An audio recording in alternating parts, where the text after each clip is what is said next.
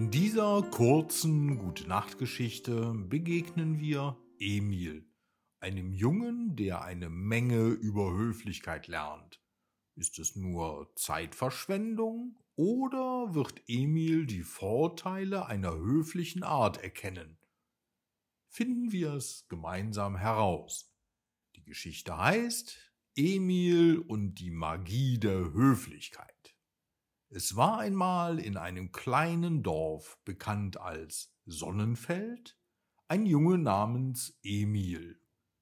Emil war ein fröhlicher kleiner Kerl, aber es gab eine Sache, die die Dorfbewohner an ihm bemerkt hatten. Emil hatte oft Schwierigkeiten, höflich zu sein. Hey, Frau Schäfer, rief Emil eines Morgens, als er in den örtlichen Laden stürmte. Ich brauche drei Brötchen und zwei Tafeln Schokolade. Frau Schäfer zuckte zusammen. Die Tür, die plötzlich aufgeschlagen wurde, hatte sie erschreckt. Mein lieber Emil, sagte sie sanft, hast du jemals von Guten Morgen gehört? Emil kratzte sich am Kopf. Äh, Guten Morgen, Frau Schäfer. Also, was ist jetzt mit dem Brötchen und der Schokolade?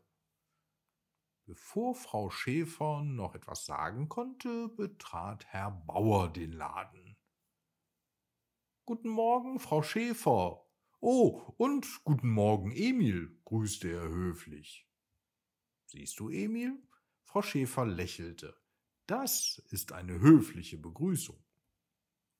Emil war verwirrt, aber er versprach darüber nachzudenken. Am nächsten Morgen kam er in den Laden und versuchte das zu machen, was Herr Bauer getan hatte. Guten Morgen, Frau Schäfer, sagte er, nachdem er die Tür vorsichtig geöffnet hatte. Könnte ich bitte drei Brötchen und zwei Tafeln Schokolade haben? Frau Schäfer lachte vor Freude. Na, das ist ja mal ein Fortschritt. Natürlich, Emil, hier sind deine Sachen. Emil war zufrieden. Er fühlte sich gut, weil er höflich war und es geschafft hatte, Frau Schäfer zum Lächeln zu bringen, anstatt sie zu erschrecken. Aber er verstand immer noch nicht ganz, warum es so wichtig war. Frau Schäfer wollte er aber den Gefallen tun und ihr gegenüber fortan sehr höflich sein. In der nächsten Woche ging Emil zum Fußballtraining. Nach dem Spiel sagte der Trainer, Gute Arbeit, Jungs, lasst uns kurz für den Spieler mit den meisten Toren klatschen. Das war Emil. Alle applaudierten, aber Emil stand einfach nur da und grinste. Danke, Trainer, ich weiß, dass ich der Beste bin. Die anderen Spieler sahen Emil überrascht an. Manche verdrehten die Augen. Timo, der Torwart, flüsterte seinem Freund etwas zu.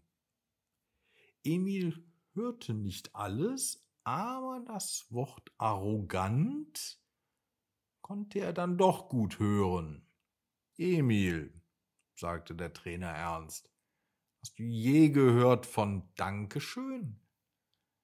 Es ist eine Form der Höflichkeit, Dankbarkeit zu zeigen. Und wenn du so auf Komplimente reagierst, will dir bald schon niemand mehr welche machen. Emil schaute auf seine Schuhe. Er schämte sich ein bisschen. Ähm, Dankeschön, Trainer. Und Dankeschön, Jungs, sagte Emil dann kleinlaut. Die Jungs lachten und klatschten wieder. Jetzt fühlte Emil sich besser. Er verstand langsam, warum Höflichkeit wichtig war.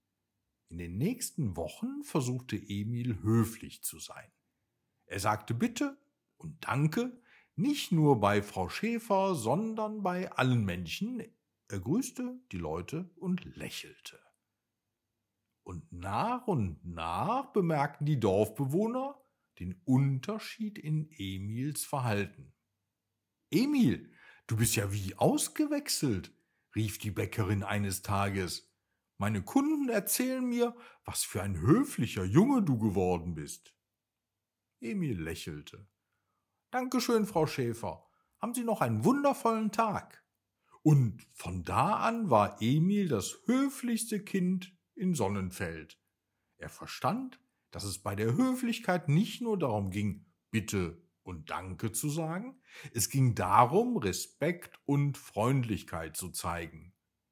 Emil bemerkte auch, dass er mit höflichen Worten sogar den grummeligen alten Zeitungsverkäufer ein Lächeln auf die Lippen zaubern konnte. Und so machte Emil Sonnenfeld durch die Magie der Höflichkeit zu einem noch schöneren Ort. Also, liebe Kinder, denkt immer daran, höflich zu sein. Es kostet nichts und bedeutet doch so viel.